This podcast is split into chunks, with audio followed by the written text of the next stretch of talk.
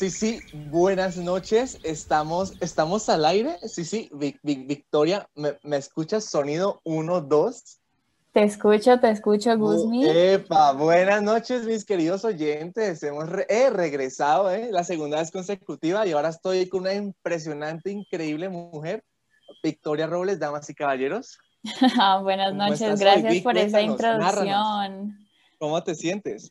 Bien, muy bien, súper emocionada por este tema. Siento que hoy de pronto nos alejamos un poco de lo que normalmente hablaríamos, entonces espero hoy estén súper motivados para los que le venimos a contar. Hoy hay sangre, este tema es polémico. Entonces, si usted no está de acuerdo, puede tirar cosas, pero escúchenlo, ¿no?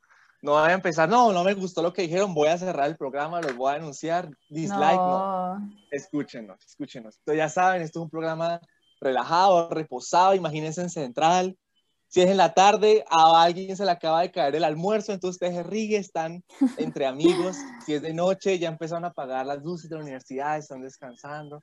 Pero bueno, el tema de la noche, Vic. ¿Cuál es el tema? Bueno, ojalá hayan visto nuestras redes sociales y se hayan dado cuenta que el tema de hoy es la sobrepoblación. Queremos cuestionarnos si en verdad existe, si en verdad es un fenómeno o si en verdad es una excusa para un problema subyacente diferente a la sobrepoblación. Sí, danos un poco de, contexto. Creo que todos hemos estado como impregnados con esa profecía apocalíptica de que la sobrepoblación va a acabar con la comida y habrán supercontinentes poblados. Estaremos, no sé si han visto esas imágenes en China súper contaminados y hombro con hombro la pelea por recursos, la pelea por el agua. Danos, danos un poco de contexto. ¿Qué es esto de la sobrepoblación? ¿Dónde nace ese mito? ¿Eso, eso cómo se come? Bueno, la verdad, hay muchísimas teorías que podemos utilizar para explicar la sobrepoblación. Hay incluso una explicación desde lo económico que llama el maltusianismo, que comenzó a ir más o menos en el siglo XVIII, XIX, que explica cómo eh, el, el, crecimiento de la población se da a raíz de cambios en la economía. Si hay un crecimiento económico, entonces va a haber un crecimiento en la población y si no, pues viceversa. Pero nosotros hoy queremos centrarnos más como la definición mucho más básica, definición de diccionario, así que pues les voy a leer esta parte. Entonces dice, la sobrepoblación ocurre cuando la población de una especie se vuelve tan excesiva que la gente considera que debe ser manejada. Puede ser resultado de un aumento de los nacimientos, una disminución de la tasa de mortalidad, un aumento de la inmigración o incluso, pues que digamos algo que nos gustaría centrarnos un poco, el agotamiento de los recursos. ¿Qué opinas? Total, yo creo que, que todos hemos estado, pues como lo decía, metidos en ese cuento de que se van a acabar los recursos, hay mucha gente, vamos a llegar a eso de que los 12 mil millones es la cifra de la muerte y ahí se van a empezar a acabar los recursos y no es el caso van a ver que yo apoyo la idea de que la sobrepoblación es un mito, es una profecía que creo que siembra miedo, algo totalmente innecesario para los retos que tenemos como sociedad ahora, y es algo que se tiene que desmenuzar. Tenemos que revisar, revisarlo a, profundidad y es la idea pues del programa. Antes que nada... también entendido... Dale, dale, dale. ¿Qué? Ay, qué pena. Pues antes que nada, igual tenemos que tener en cuenta, pues no podemos, digamos, alejarnos de la realidad de la situación y la realidad es que nosotros como especie, eh, como organismo vivo dependemos de recursos para vivir, necesitamos agua, alimentos y pues obviamente es muy cierto que hay recursos limitados que nosotros tenemos y que necesitamos para, digamos, sobrevivir y vivir como nos gusta vivir. Y pues también es algo muy claro, pues que desde la revolución industrial se dio una explotación de estos recursos, ya si sea algo positivo o negativo, es algo que tenemos que analizar, pero tenemos que ser muy claros con que la explotación de recursos y el consumo de los recursos es algo muy necesario para nosotros como humanos sobrevivir en el planeta. Pero perdón, ¿tú qué ibas a decir, Guzmi? Quería comentarles que, que hay, hay también como un, registro histórico de dónde sale como ese mito de la sobrepoblación.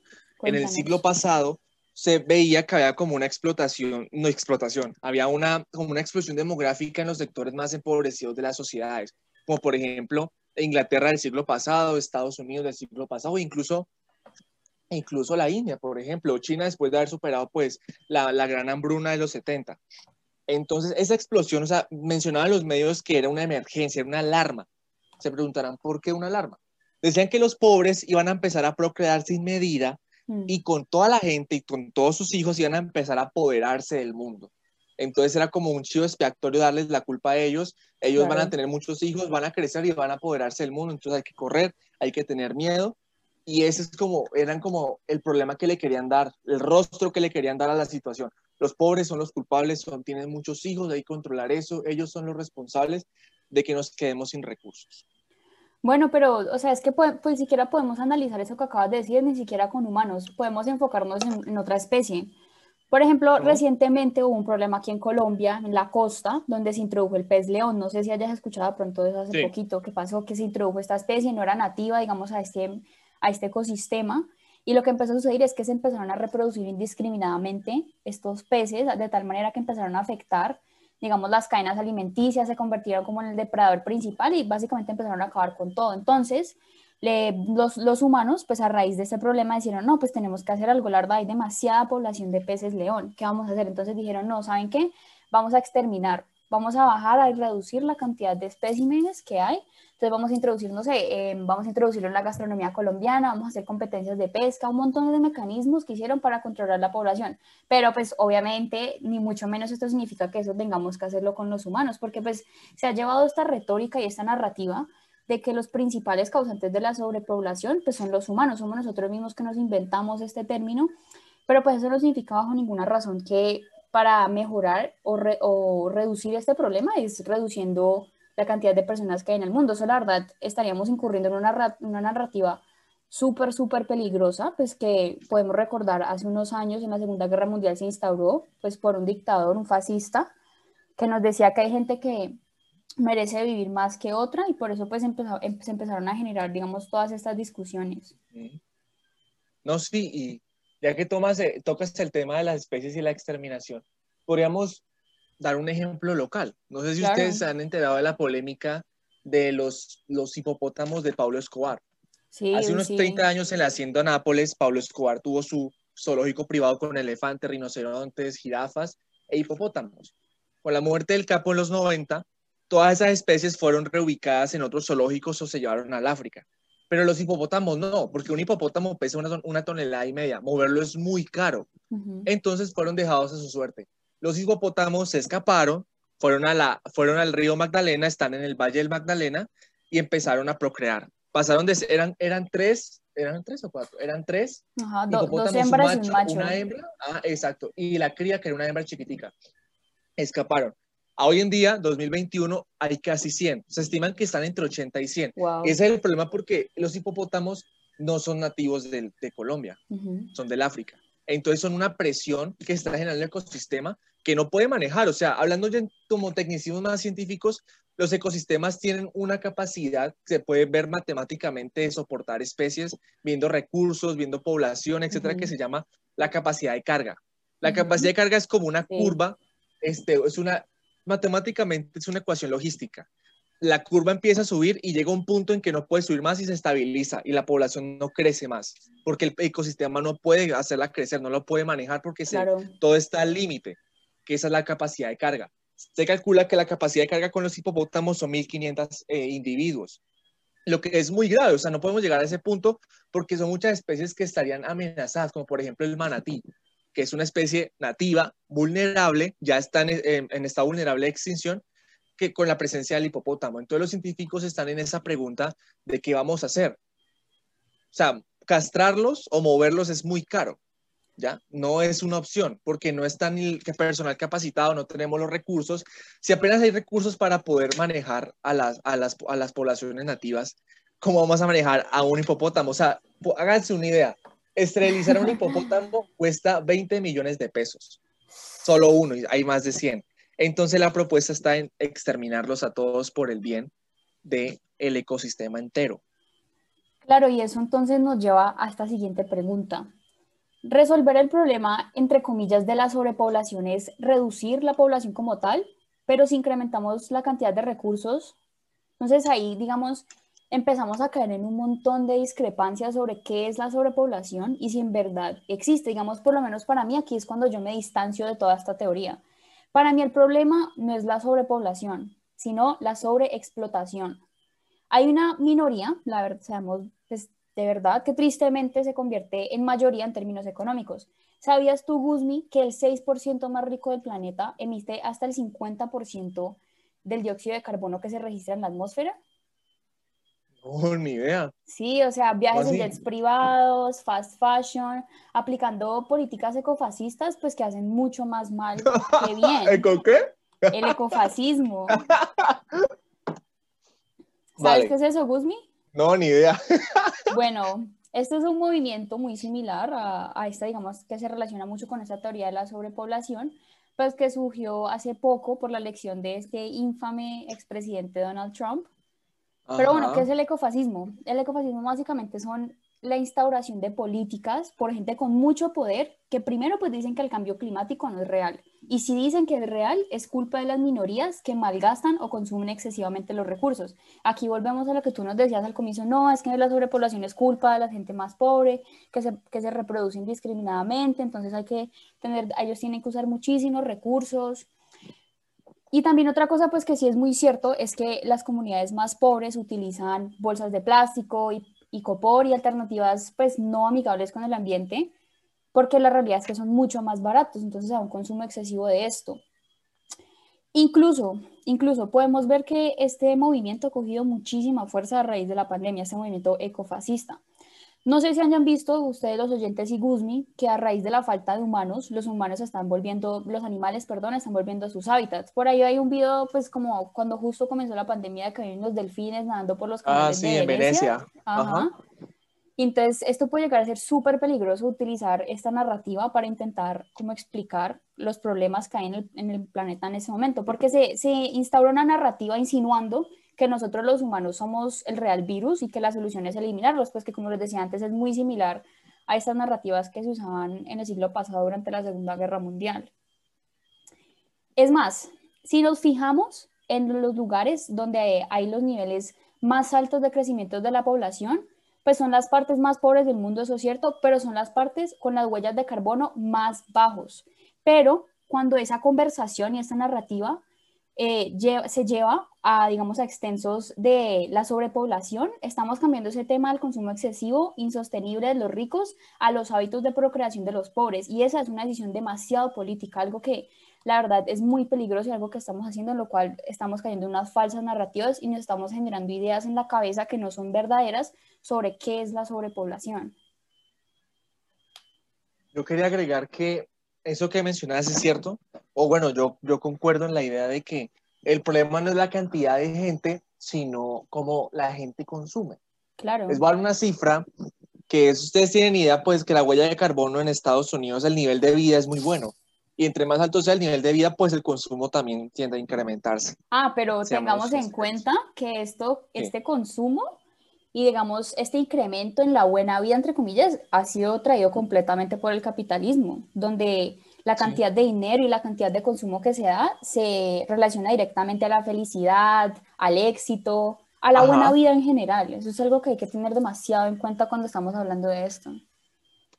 Exacto. Por darles una idea, un, un norteamericano, un estadounidense, consume lo mismo que 32 kenianos, kenietas. Creo que el gentilicio es keniano, kenieta. Bueno, el caso. Una, una sola persona en Estados Unidos, un residente, consume lo mismo que 32 personas en Kenia. ¿Ya? Insisto y, les hago la invitación en que piensen un poco en que puede que el problema no sea de cuántas, cuántas personas somos, sino primero pues la forma en la que producimos mejorar tecnologías para poder generar más alimento, pero también cómo estamos consumiendo las cosas. Darles una cifra, una sola persona en un país desarrollado consuma lo mismo que 32 personas en un, país en vía de desarrollo en África, nos pone a pensar mucho. ¿Ya? O puede que también en, el caso de Colombia, o sea, por ser en vía de desarrollo no significa que no, no nos estemos pasando también con el consumo. ¿Ya? ¿Cuántos de ustedes eh, Sí. No, sí, claro, incluso quería ayudar otro dato. The Guardian, pues que es un periódico bastante respetado en los Estados Unidos, hizo una publicación en el 2018 sobre cómo pues hoy en día y en los años recientes, pues en especial las mujeres en comunidades más alejadas de la metrópolis, podemos imaginarnos, volviendo si quieren al tema de África, comunidades de pronto que tienen culturas diferentes, donde deben viajar todos los días para encontrar el agua que van a consumir y que le van a traer a sus familias, estas mujeres deben recorrer más y más distancia para conseguir agua, cada día más por el cambio climático. Y a raíz de esto, las familias deciden reproducirse para suplir las necesidades que no se pueden cumplir cuando alguien debe viajar y conseguir este recurso pues tan importante para nosotros. No solamente se generan brechas entre los géneros, sino que además brechas sociales donde se instalan, digamos, estos argumentos, en mi opinión, degradantes, en donde el 1%, por llamarlo así, culpa al otro 99% de que hay demasiadas personas en el mundo cuando en verdad la situación no es así, sino que es el sobreconsumo y la sobreexplotación de recursos pues, que le hemos dado y por lo tanto la gente pobre es la que está asumiendo esta culpa o está, están diciendo que ellos tienen la culpa de todo esto que está sucediendo.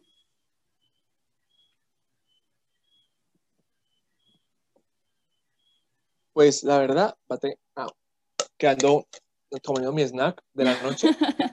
Clásico colombiano, un, un, tarrito de, un vasito de Coca-Cola con pancito para remojar, uf, no queda melo para dormir bueno, si ustedes son fit como yo y hacen lo mismo, son mis hermanos, los quiero abrazar. Ah, es un manjar muy selecto. El caso es que quería mencionarles que ahora entrando como más en teoría, de uno piensa, no, pero entonces, aún así, aunque consumamos, la gente seguirá creciendo, la población seguirá creciendo, y tarde o temprano, a pesar de que seamos más responsables consumiendo, habrá muchísima gente y habrá muchas bocas que alimentar y no el planeta no dará, como fue el ejemplo que di con los hipopótamos, la capacidad de carga.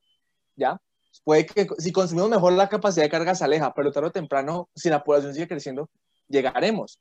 Y déjenme decirles que no, no es el caso. Todas las poblaciones, y aún no se conoce una excepción a esta regla, tienen que pasar por una cosa llamada la transición demográfica. ¿Qué es la transición demográfica? Son cuatro etapas que tienen que pasar las sociedades a medida que se están desarrollando. Hay una primera etapa, o sea, ubíquense en, en, en Inglaterra del siglo XVIII, o sea, 1700 antes de, un poco antes de la revolución industrial. Eran, eran eh, las personas europeas en ese tiempo vivían en, condiciones muy precarias, ¿no? Nacían muchas personas, pero al mismo tiempo muchas morían. Entonces el crecimiento no se daba mucho. Esa es la razón por la cual en los siglos pasados la población de seres humanos era apenas de mil millones. Y ahora en el siglo XXI hemos llegado a los siete mil, o sea, siete veces más. Entonces, ¿qué pasa? Esa es la primera etapa, ubíquense. Inglaterra, siglo XVIII, 1700 la población se mantiene medio estable, mueren muchos, nacen muchos, entonces no hay como grandes variaciones, muy pocos sobreviven. Pasemos a la segunda etapa, que es la explosión demográfica, plena revolución industrial. Se vuelven más técnicas las cosas, se mejora la medicina, se mejora la higiene, como la aparición del jabón, etc. Ahora, menos personas mueren, pero siguen naciendo muchas más. Las familias están acostumbradas, y es lo que se cree, a tener muchos hijos porque de los seis que tenían solamente dos sobrevivían. Entonces era como la estrategia. Pero ahora con esto, como mueren menos, los seis sobreviven, se empieza a notar que en efecto hay una hay una sobre, pues hay una explosión demográfica. Nos estamos llenando mucho. Después de esta etapa pasamos a la tercera etapa que es la, eh, bueno, se ralentiza esto. ¿Qué pasa? Como ya se dan cuenta las personas que no es necesario tener tantos hijos porque todos sobreviven, la, tasa de población pasa de ser de 6 niños por familia a ser solo de 2 o incluso 2.5, ¿ya? Es un momento en que la sociedad empieza a estabilizarse hasta que llega a la cuarta etapa, que es el equilibrio. Los que mueren son igual a los que nacen. Entonces la población se queda estable. Esos países desarrollados ya han llegado a este punto, como por ejemplo Inglaterra o Italia, que la tasa de natalidad es de 1.7 niños. Entonces, este proceso no hay excepción a la regla, ya está pasando, por ejemplo, en Bangladesh o en China, ¿ya? Esta es una regla general que se está aplicando en los países y es como un proceso al que todos los países tienen que pasar hasta llegar a ser desarrollados. Entonces ese mito de que vamos a empezar a crecer sin control es falso. Las poblaciones hasta que lleguen a un punto de desarrollo, la población se equilibra. Entonces la ONU prevé que incluso jamás lleguemos a la terrorífica cifra de 12 mil millones de personas en la Tierra. Claro, incluso hoy en día hay una conversación mucho más grande sobre el acceso, digamos, a métodos anticonceptivos para tanto mujeres como hombres. Eh, incluso no sé si has visto Guzmi, pero hoy en día hay como un auge, no sé si en nuestra generación o en generaciones de pronto menores a nosotros que cada día dicen, saben que yo no me quiero reproducir, yo no quiero traer niños a este mundo. Entonces, de verdad, hay una conversación muy reciente sobre la población y sobre la cantidad de personas que hay en el planeta en este momento, así que utilizar estas, estos argumentos de que, de, que la sobrepoblación de verdaderamente es un problema es completamente falso y ahí yo estoy súper de acuerdo contigo, Guzmi.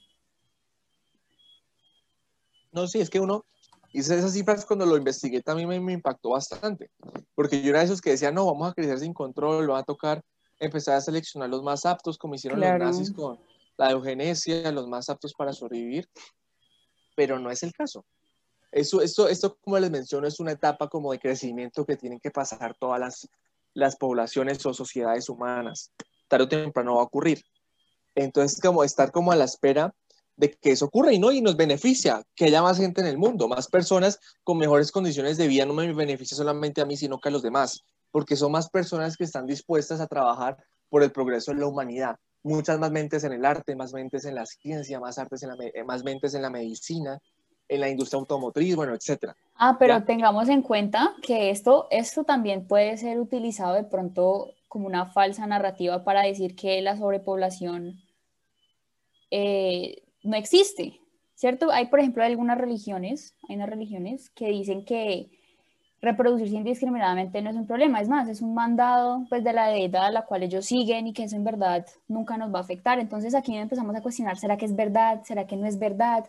Pues Guzmi y yo aquí les hemos estado leyendo muchísimos argumentos pues para apoyar la idea de que esto es algo falso, pero igual no sé, ustedes los oyentes, ¿qué opinan? Digamos, ¿cómo se imaginaban esto? ¿Piensan que ha cambiado, que no es verdad, que estamos llegando a ese punto, que nunca vamos a llegar a ese punto? Pero tú qué nos ibas a comentar, Guzmi. Ya se me olvidó. ¿Dónde me quedé? Ya no me acuerdo. No, el caso es que, pues, así resumiendo, más mentes, Sí, exacto. Que haya más personas, más personas, en el mundo es beneficioso. ¿Ya? El, punto es aprender a, consumir bien y lo que les mencionaba, la población se estabiliza, no hay, aún no existe exclusión en la regla. Muchas sociedades tardan, pero se logra. Por ejemplo, la, en Occidente, el siglo, la del siglo pasado tardaron 80 años en estabilizarse. Estados Unidos, España, bueno, en el caso de España. Hay otras que han tardado 32 como Sudáfrica, o incluso 10 años, como Irán, o Bangladesh, no, Bangladesh son como 24 años. El caso es que esas poblaciones que uno piensa que van a empezar a crecer sin control, no sé si se vieron, eh, ah, no, no es el caso, perdón, no es el caso. El punto es que ese crecimiento se estabiliza. Tarta toma su tiempo, pero se estabiliza. Hay que ser pacientes y como lo mencionaba Victoria, hay que aprender a consumir, que es como el centro y el mensaje que quizás quisiéramos entregarles a ustedes replantearse las cosas. Eh, pues, ¿qué más podríamos agregar? Vic, ¿tienes algo más que agregar? No, la verdad, como que en resumidas cuentas, digamos, todo ese tiempo que les hemos llevado hablando aquí, el problema no es la sobrepoblación, sino es la sobreexplotación. La sobrepoblación ya la verdad ya, ya conlleva algo mucho más político y social, una conversación, pero el real problema es la sobreexplotación del 1% que le dan a los recursos pues que nos, nos hace caer, digamos, en, estas, en estos argumentos de que la sobrepoblación es un problema y de que las minorías son los causantes de la, de la sobrepoblación y el causante de por qué en ese momento tenemos que estar entonces repartiendo eh, recursos naturales, vamos a tener que empezar a cobrar el agua o diferentes cosas que la verdad están empezando a darse. No sé si hace poquito escucharon que en Sudáfrica habían llegado como al día uno donde tuvieron que empezar a como ah, recortar el consumo de agua. Claramente ahí hay un problema sobre cómo se están distribuyendo los recursos, pero el problema en verdaderamente es por qué se llegó a ese punto. ¿Es que había demasiada gente o es que la gente que había la estaba sobreexplotando ese recurso? Quería comentarles que ah, desde que arrancó el programa ahora han nacido, pate que estoy haciendo el cálculo matemático. ¿El cálculo? Ay, pero eso aparece online. No, porque llevamos que como 25 minutos de programa, entonces aquí estoy haciendo una, estoy derivando, eh, mentira, eh, han nacido 3.473 personas más o menos. ¿Pero cuántas han muerto, Ah, no, las que mueren, no, eso no me importa, ya se murieron. Ay, Guzmi. Ya, lo pasado pisado. Pasado pisado, no, pasado pisado, hay que seguir. Bueno, entonces, ya quedaron con la moraleja de esta fábula que les hemos contado. No es una profecía apocalíptica que voy a empezar a, a, matarme por la comida y los pobres van a dominar el mundo con todas sus crías. No, no es el caso. No es el caso. Este, les agradecemos por habernos escuchado. Recuerden que somos Ciencia Trifástica, ciencia y ficción en un solo plato. No, no pueden seguirnos en Instagram como arroba trifásica, pues T-R-I-F-A-S-C-I CA, trifásica. Este, si están interesados en conocer más de nuestro contenido, de las, nuestras fuentes, de lo que hemos hecho, en Instagram estamos compartiendo datos curiosos, nuestras fuentes, si tienen alguna duda al respecto, nos pueden escribir. Esperamos que les haya gustado mucho esta pequeña cucharada de conocimiento de lo poco que sabemos, pero que nos gusta compartirles. Agradecemos a Juan, a Juanca, allá y a Radio Samán por brindarnos el espacio otras bambalinas. Yo los bendigo, un abrazo, un beso. Yo soy Alejandro y un placer estar con ustedes. Muchas gracias. Bueno, la próxima semana vamos a hablarles de pronto un tema que también, bueno, quién sabe, es un poco alejado de la ciencia. Vamos a hablar si en verdad todo este cuento de los signos zodiacales, que by the way, yo soy, yo soy Escorpio, ¿tú qué signo zodiacal eres? Yo soy eh, Leo ascendente a Sagitario. bueno, vamos a, a cuestionarnos. Pero cuando hay luna llena, me siento Aries. Voy a ser ah, sincero. cuando hay luna llena, me siento Aries tirando para cáncer. Pero bueno, ahí luego lo hablamos. Eso es importante. Vamos a cuestionarnos y vamos a investigar si eso en verdad está relacionado con los planetas. Si hay una explicación científica, física, matemática para explicar todos estos fenómenos sobre nuestros comportamientos y en verdad los signos zodiacales pueden predecir de manera exacta cómo nos vamos a comportar y cuáles son las predicciones para el mes, en el amor, en lo económico, en lo social. Pero bueno, les dejamos esta pequeña cucharada y esperamos que lleguen con mucha hambre por conocimiento la próxima semana. Nos vemos, chao. Sí, no olviden para, para escuchar el programa traer un vasito de Coca-Cola o Pepsi, lo que les guste, un pancito. Uy, sí. Eso es, eso es ambrosía, comida de dioses. Chao, picos. Chao.